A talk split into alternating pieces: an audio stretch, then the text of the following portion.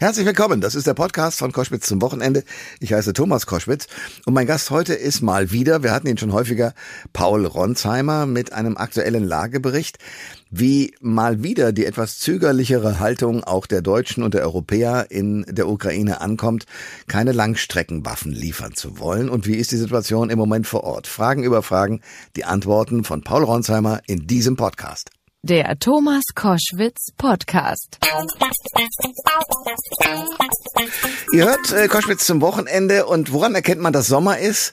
Dass es im Fernsehen die sogenannten Sommerinterviews der Politikerinnen und Politiker gibt.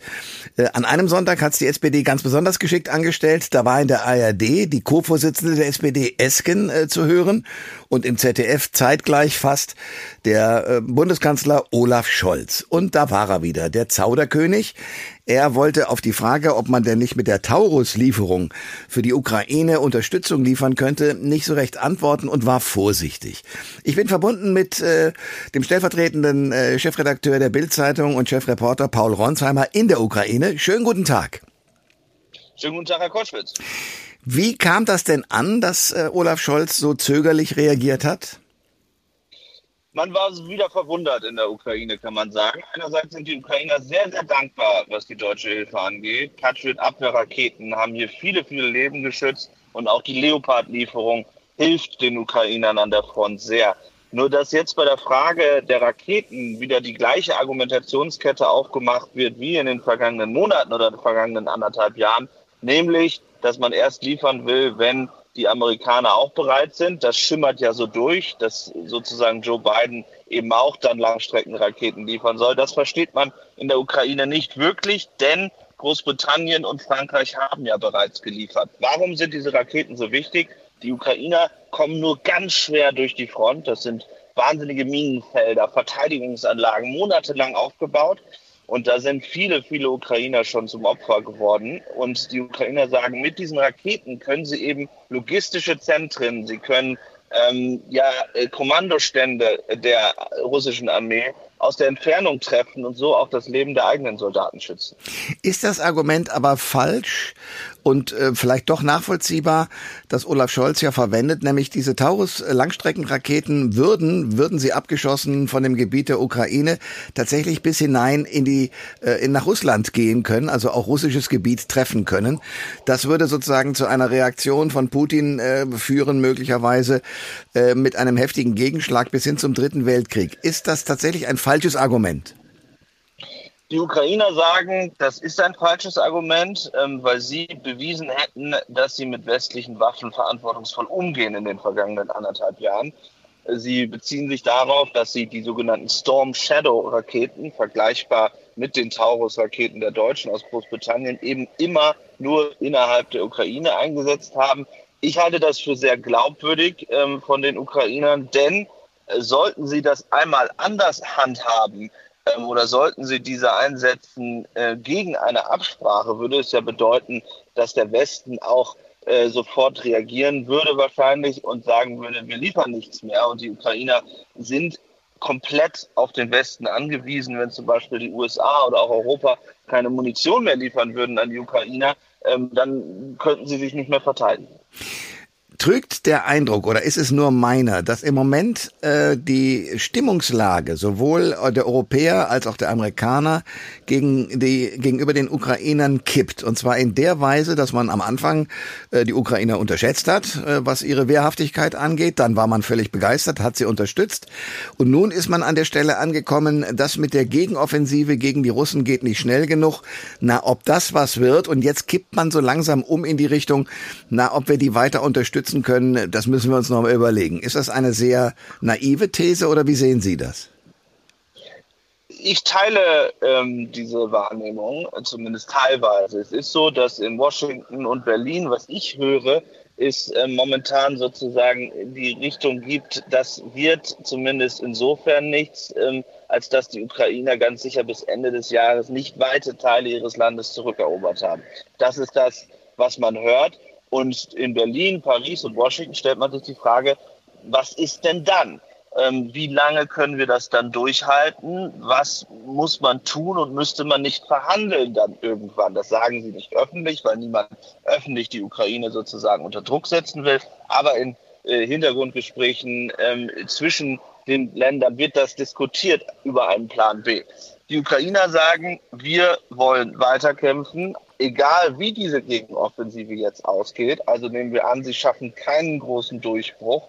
Das ist ja das Ziel, sozusagen zwischen dem Süden und dem Osten weiter vorzurücken ans Schwarze Meer, um da sozusagen die Russen weiter unter Druck zu setzen. Sie sagen, intern, wenn wir das nicht schaffen, werden wir die nächste Offensive planen, die dann im Frühjahr 24 passieren würde. Denn eins muss man sagen, zwischen November und sagen wir März äh, ist es nicht möglich, aufgrund des Wetters eine Gegenoffensive durchzuführen.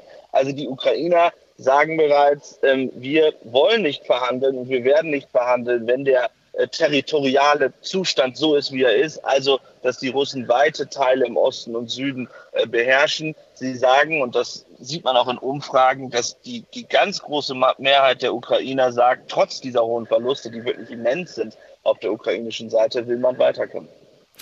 Paul Ronsheimer ist äh, Vize-Chefredakteur der Bild-Zeitung, Chefreporter und äh, einer der Reporter gewesen, der bereits vor dem Krieg, den die Russen über die Ukraine gebracht haben, in Kiew war. Jetzt ist ein Mann, nämlich äh, der deutsche Finanzminister äh, Christian Lindner, äh, nach Kiew gereist und Sie haben ihn dort auch getroffen. Äh, was wollte der da?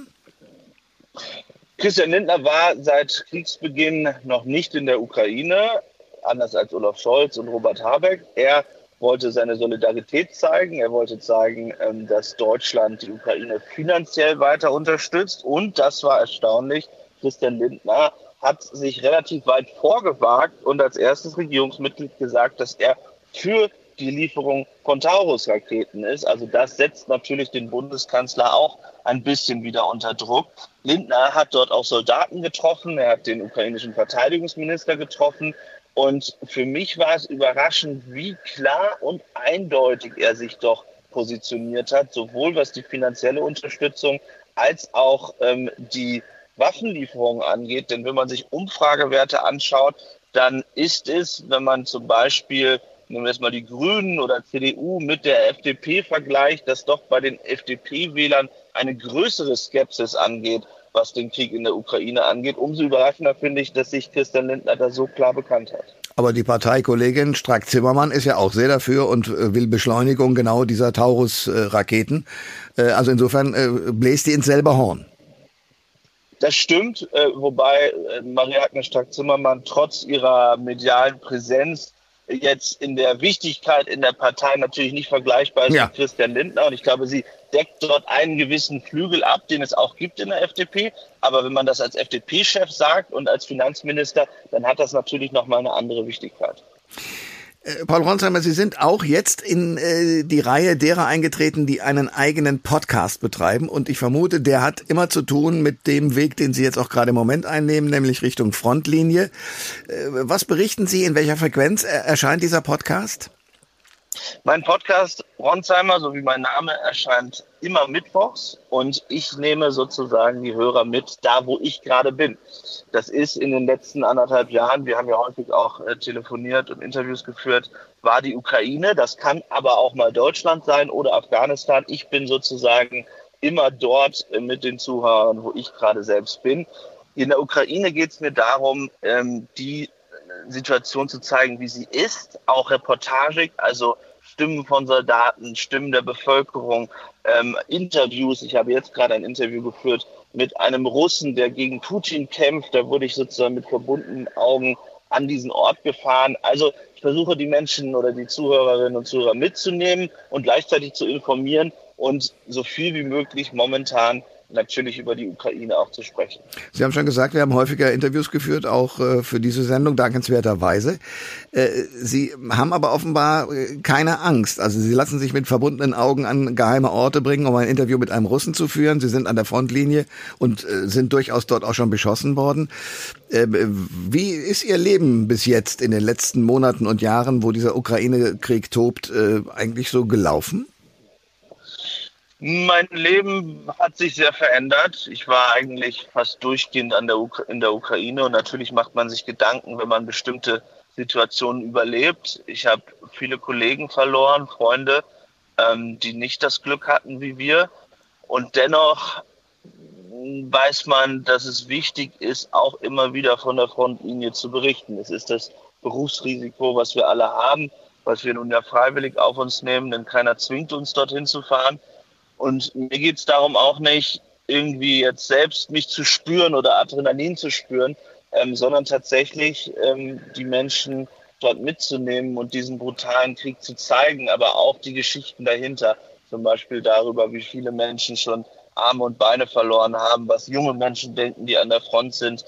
Ähm, das sind die Geschichten, die ich da erzählen will und auch alles abseits davon, natürlich die politischen Fragen, ähm, Vitali Klitschko, Volodymyr Zelensky, all das, was hier passiert und immer mit dem Blick aus Deutschland auch.